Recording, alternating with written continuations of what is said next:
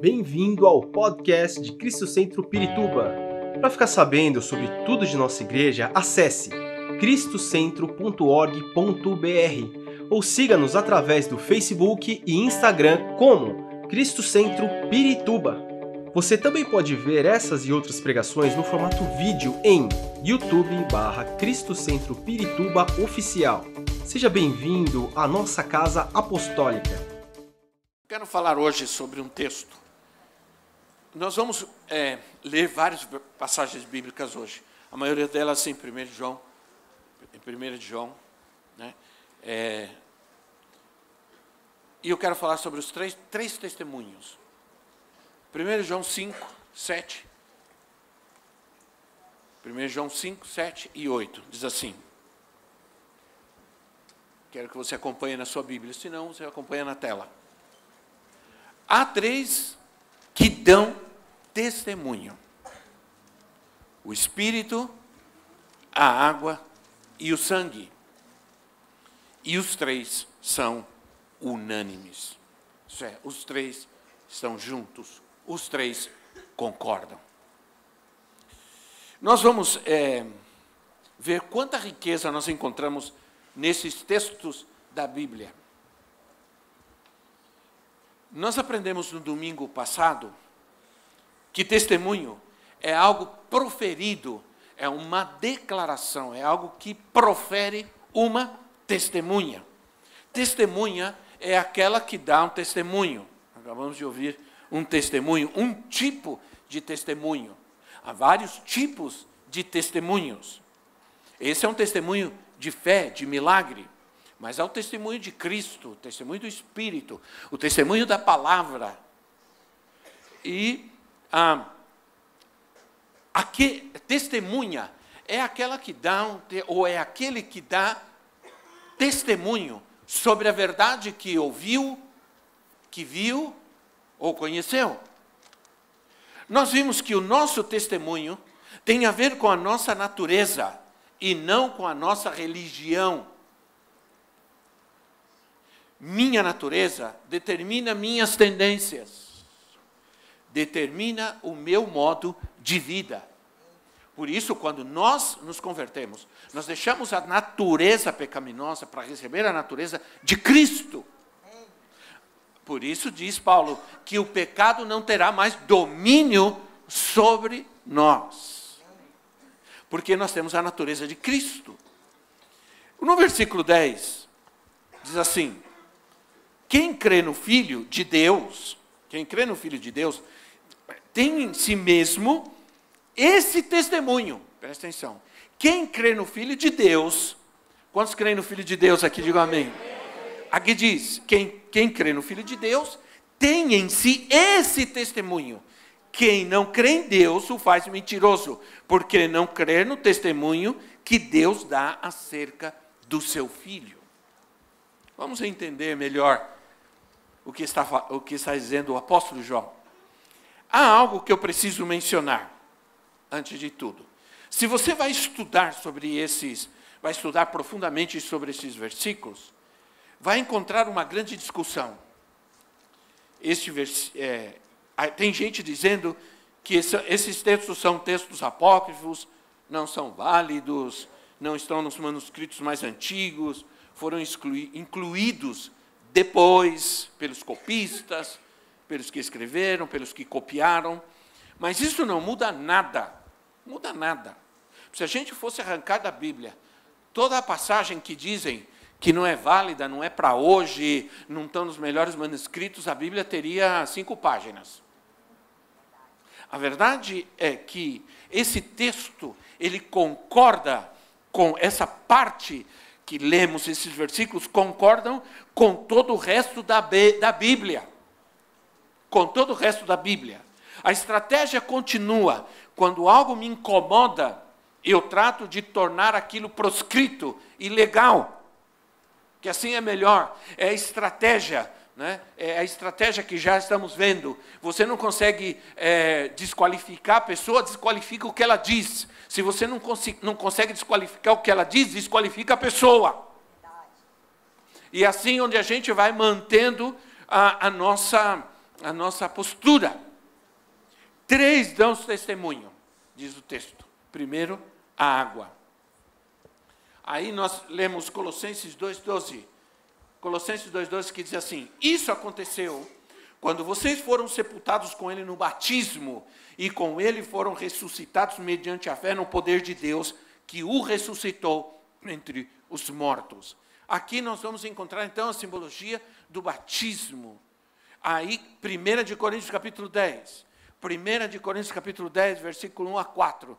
Quero ler essas passagens com você, porque com vocês, porque quero basear o que eu estou falando na palavra. Diz assim: "Porque não quero, irmãos, que vocês ignorem o fato de que todos os nossos antepassados estiveram sob a nuvem e todos passaram pelo mar. Em Moisés, todos eles foram batizados na nuvem e no mar. Todos comeram do mesmo alimento espiritual e beberam da mesma bebida espiritual, pois bebiam da rocha espiritual que os acompanhavam. E essa rocha era Cristo. Contudo, Deus não se agradou da maioria deles, por isso os seus corpos ficaram espalhados no deserto. Olha que tremendo. O batismo é um testemunho, é um testemunho da nossa fé em Jesus Cristo. O povo de Israel passou pelo Mar Vermelho, passou em seco. Havia água ao seu redor. E Paulo é, considera que é uma simbologia do batismo, que eles foram batizados ao sair do Egito, passaram pelo mar e foram batizados, um simbolismo do batismo. Isso significa nova vida. Saíram do Egito, saíram da escravidão do Egito, saíram da dor e do sofrimento do Egito, que representa o mundo, perdão, passaram pelo batismo e entraram para viver uma nova vida. Isso é o que acontece comigo, ele, comigo e contigo. Ele nos tira do mundo, passamos pelo batismo e entramos numa nova vida com Cristo. O testemunho é que o batismo, e esse é o testemunho, que o batismo deve me levar a uma nova vida.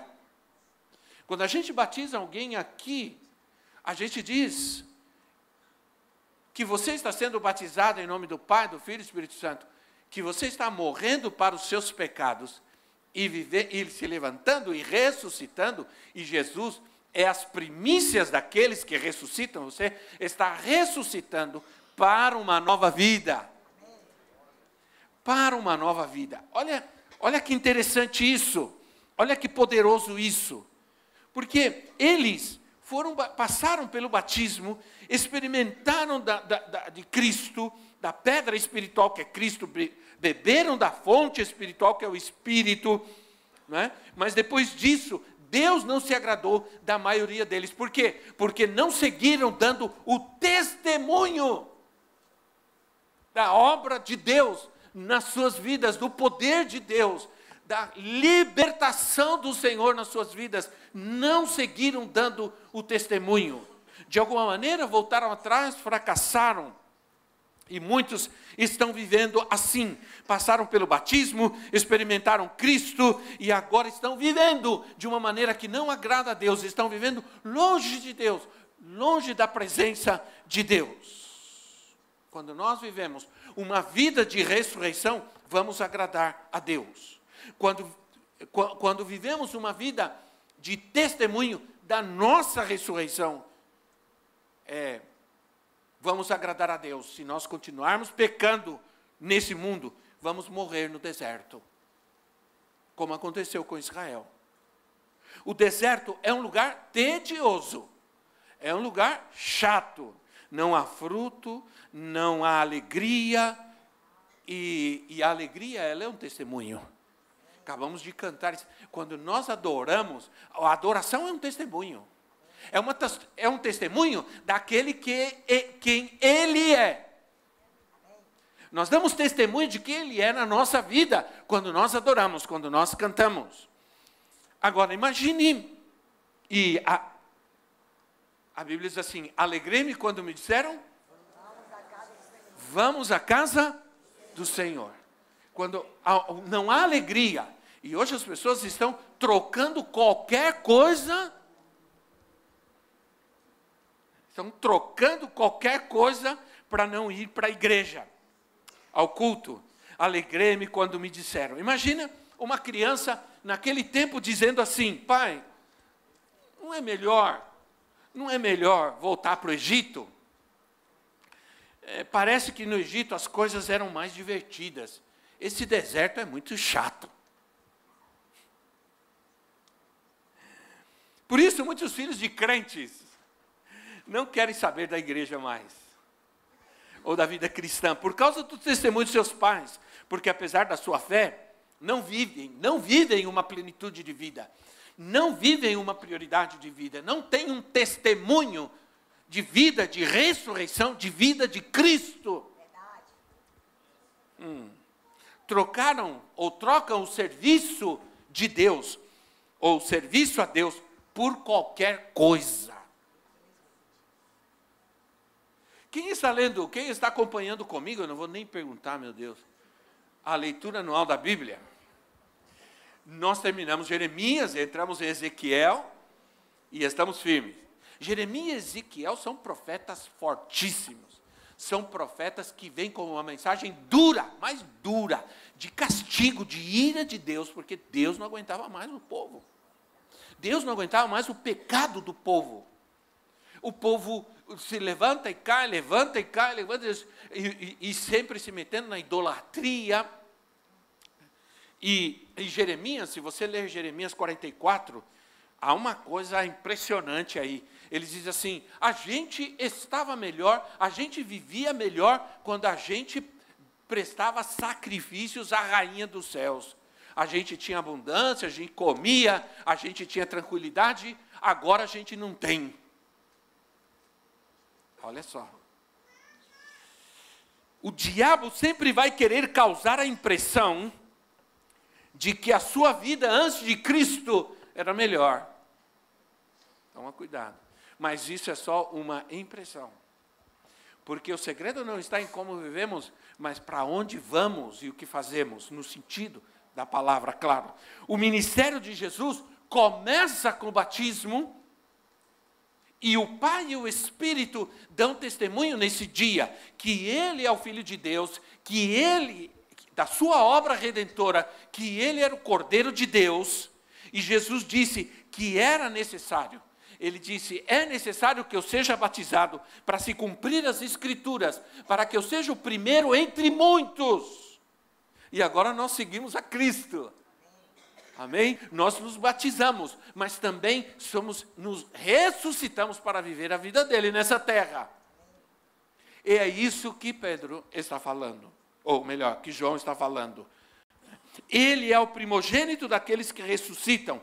O versículo 6 diz assim: Este é aquele que veio por meio de água e sangue Jesus Cristo, não somente por água, mas por água e sangue. E o Espírito é quem dá testemunho, porque o Espírito é a verdade. Olha, você precisa saber de uma coisa, seja lá o que for que você viu na igreja né, e se afastou dela, você precisa saber que o Senhor é maior do que tudo isso. Ele é maior do que tudo isso. É impressionante como cristãos antigos colocaram a igreja e o culto entre as coisas supérfluas em suas vidas.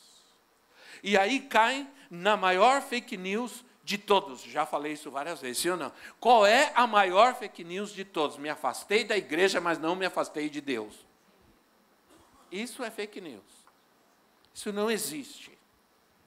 Primeiro você se afasta de Deus, e depois você se afasta da igreja. E é nessa, nessa, nessa mesma sequência, não é outra. Entende? Então, ah, vou repetir para que você ouça: maior fake news do mundo. Me afastei da igreja, mas não me afastei de Deus. Mas também diz a palavra que o sangue dá testemunho. Naturalmente, a menção do sangue fala dos benefícios que os homens recebem através do derramamento do sangue de Jesus na cruz do Calvário. Enquanto a água fala sobre vida, fala sobre vida ressurreta, fala sobre purificação, o sangue fala sobre a nossa libertação. A água purifica, o sangue liberta. Israel saiu do Egito protegido pelo sangue nos umbrais das portas, do sangue do cordeiro que foi sacrificado, e aquele sangue foi aspergido nos umbrais das portas, e Deus traz libertação da morte ao seu povo. E o povo de Israel sai do Egito, da escravidão, liberto, assim como cada um de nós. Por isso a Bíblia diz: do que vale você sair, sair do mundo, ser liberto por Deus e voltar àquela vida de escravidão e voltar a ser escravo outra vez. Voltar a ser outra vez filhos da ira, como diz a palavra de Deus. O sangue, agora, deixa eu te dizer algo importante. Quero te dizer algo. Houve um, um propósito pelo qual Jesus derramou seu sangue em cada momento. Em cada momento houve um propósito. E o propósito é romper uma maldição. Quando o sangue fluiu das suas mãos, quando o sangue fluiu da sua testa, quando o sangue fluiu dos seus lados, quando o sangue fluiu dos seus pés e quando o sangue fluiu lá no jardim de Getsemane. O sangue nos livra da rebelião contra Deus. Graças a Deus pelo sangue. Quero dizer uma coisa para você. Não podemos fazer a vontade de Deus sem o sangue de Jesus. Nenhum homem pode fazer a vontade de Deus sem o sangue. Nós podemos porque o sangue de Jesus está sobre nós. Lucas 22, 42, 44. Texto conhecido nosso. Lucas 22, 42, 44. Diz assim: Pai, se queres, afasta de mim esse cálice, contudo não seja feita a minha vontade, mas a tua. Apareceu-lhe então um anjo do céu que o fortalecia. Estando angustiado, ele orou ainda mais intensamente, e o seu suor eram como gotas de sangue que caíam no chão. Qualquer discussão aqui é perda de tempo. Se era sangue, se não era sangue, se parecia sangue, se não parecia. Alguém diz assim, não, porque era noite, e a luz do luar, e a neblina fazia. O que é importante aqui é o princípio, é a simbologia. Poderia, o, o, o escritor poderia dizer, era como suco de uva. Mas ele disse, era como sangue, porque esse é o propósito. A simbologia, o princípio que Jesus estava tão angustiado, tão angustiado, que da sua face fluiu gotas como de sangue. Agora, Jesus orava para que a vontade do Pai fosse feita, e aqui está a dor, aqui está o sofrimento. Ele orava para que não fosse feita a sua vontade, mas a vontade do a vontade de Deus.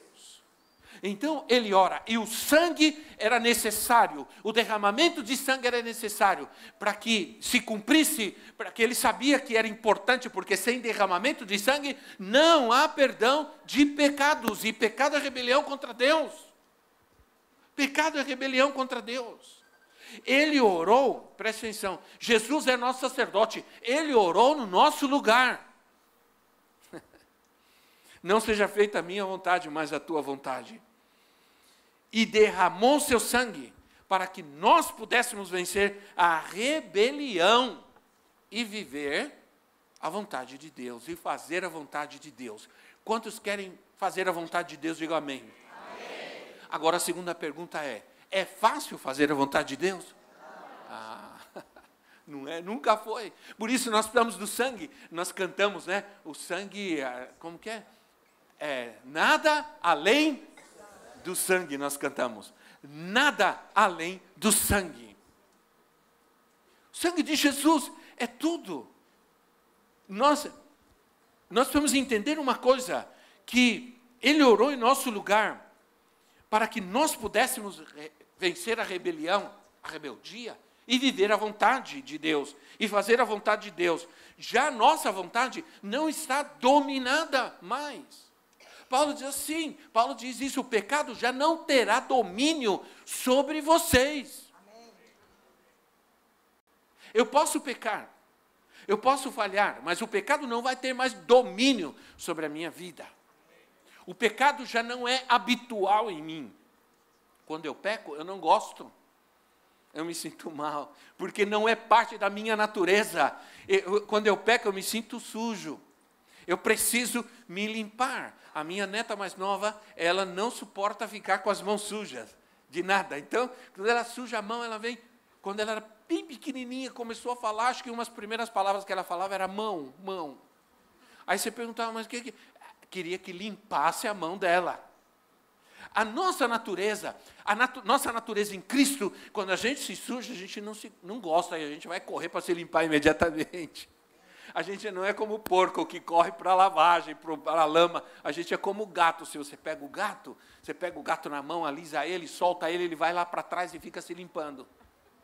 Porque você estava com a mão suja. Sim ou não? Porque é natureza natureza. Como sacerdote, Jesus orou por nós. A nossa natureza já não é para o pecado, já não é inclinada para o mal. Ele redimiu as nossas vontades. E alguma pessoa disse amém. Ele redimiu as nossas vontades. E ele transformou as nossas vontades para Deus. Eu tenho em mim a vontade de fazer a, a, o desejo de fazer a vontade de Deus, embora muitas vezes há uma luta e uma batalha, como diz Paulo, às vezes eu, eu sei o que eu quero fazer, eu preciso fazer, isso eu não faço, e aquilo que eu não devo fazer, isso eu acabo fazendo. Ele, mas ele se refere isso à guerra espiritual, à luta que nós enfrentamos diariamente, constantemente. Abrimos os olhos e já estamos lutando para fazer a vontade de Deus na nossa vida e para não nos rendermos a, a, a, ao mal. Então, Ele redimiu nossas vontades. Só posso fazer a vontade de Deus através do sangue, por causa do sangue. Né? A 1 de Pedro 1, aí mantenha aberta sempre em Pedro, 1 de Pedro 1, 18 assim, pois vocês sabem que não foi por meio das coisas perecíveis, Pedro ou João, Pois não sabem que foi por meio das coisas perecíveis, como prata ou ouro, que vocês foram redimidos da sua maneira vazia de viver, que lhes foi transmitida pelos seus antepassados, mas pelo precioso sangue de Cristo, como de um cordeiro sem mancha e sem defeito. Fazer a vontade de Deus cria em nós um caráter. Gera em nós um caráter, o caráter de Cristo. Você pode viver como você quiser. Deus te dá essa opção. Viva como você quiser. Mas se você se propuser a obedecer a Deus, a obedecer ao Senhor, isso será um testemunho poderoso para todos aqueles que te conhecem, para todos aqueles que vivem ao seu redor. Porque só pode dar testemunho quem obedece. Bom testemunho bom testemunho. Quando Cristo nos libertou do Egito, nos tirou do mundo, isso é um testemunho. Quando dizemos que temos a Cristo e ainda carregamos maus hábitos, isso é um mau testemunho. Quando dizemos que tem, temos a Cristo, sim ou não? Quando alguém não tem a Cristo, é, os maus hábitos não são nada. Mas quando você tem a Cristo, os maus hábitos são mau testemunho. Diante daqueles que você vive. Aí, nós vamos falar sobre o testemunho do Espírito. Há tanta coisa para dizer, meu Deus do céu. É, tanta coisa. O Espírito Santo nos ajuda a ser testemunha e recebereis poder ao descer sobre vós o Espírito Santo, e vocês serão minhas testemunhas. testemunhas. Isso é, vocês vão dar testemunho e recebereis poder. O poder não é só para falarmos em língua, o poder não é só para para perder tempo. Eu me lembro quando era criança, me veio isso agora que eu posso fazer. Quando era criança, na igreja que nós crescemos, um dia o pastor falou assim, uma igreja grande assim, no sábado nós vamos ter uma reunião e todas as crianças vão vir porque nós vamos orar para que elas recebam o Espírito Santo. e falem em línguas. Então, no sábado nós estávamos lá, nossos pais nos levaram. Que interessante isso, né? É, que interessante isso. Tinha muita criança, eu me lembro. E eu estava lá. E eu era como é, é, a gente tinha o nosso grupinho dos filhos dos pastores e dos presbíteros, que eram os piores meninos da igreja, né? Piores no sentido, os mais bagunceiros, nesse sentido, né? É, naquele tempo não existia tanta coisa como existe hoje, né? É, mas a gente era, olha, não era fácil. É, filho de pastor e de presbítero. E aí todo mundo se ajoelhou. E vamos orar agora. Aí vocês vão dar glória a Deus, falar aleluia. E, e, os diáconos e as diaconisas andavam no corredor. E ah, se alguém abrisse o olho e deixasse de orar, levava um croque na cabeça. É? E aí, ou orava por libertação na hora. Aí, eu me, aí nós ficamos lá, estamos lá orando, glória a Deus, aleluia, glória a Deus, e nada, e nada. Aí de repente alguém começa a falar em línguas lá. Glória a Deus, foi batizado, pode sentar.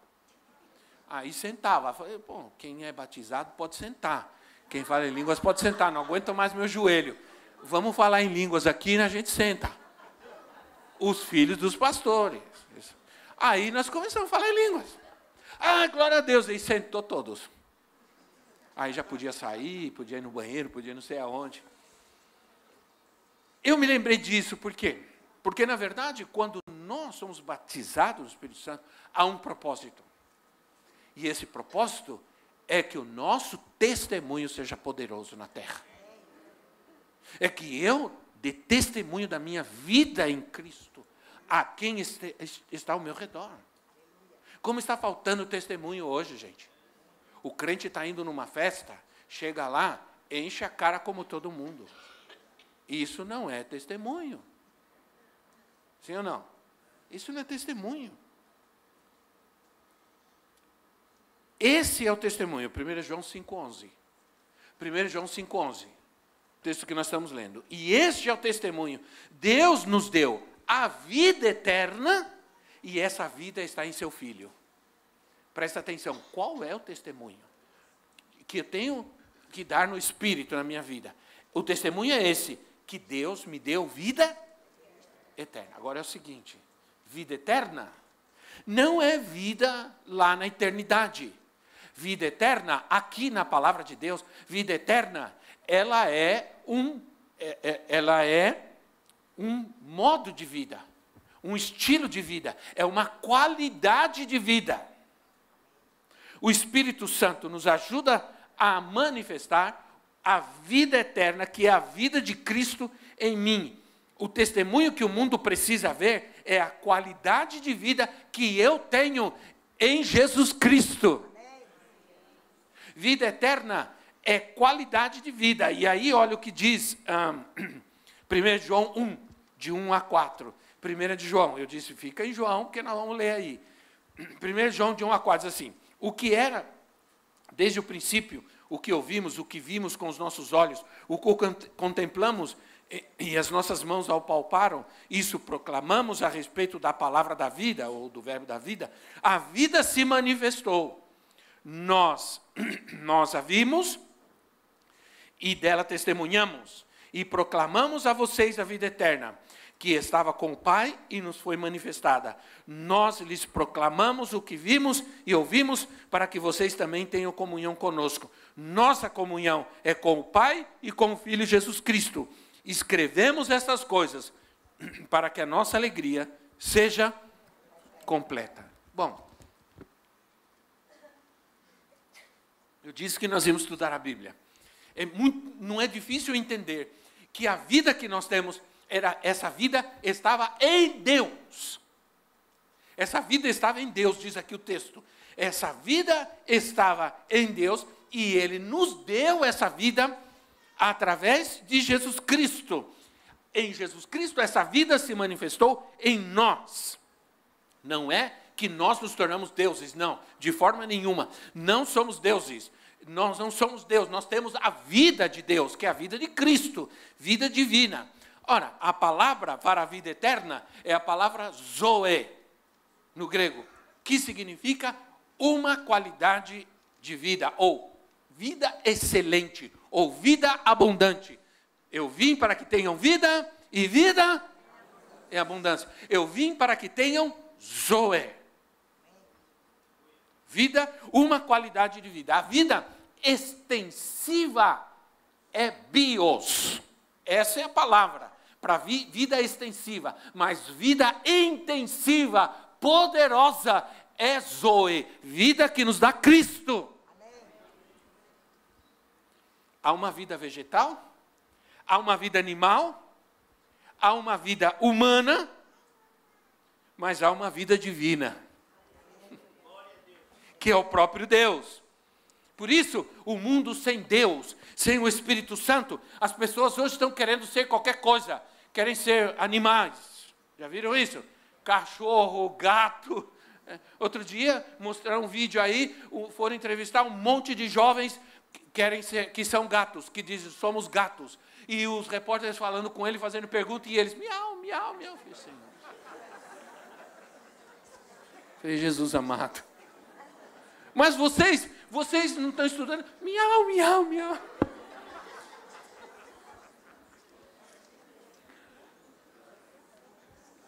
Por isso, o mundo sem Deus, as pessoas querem ser gato, cachorro, cavalo, ou como aquele homem que se casou com uma árvore.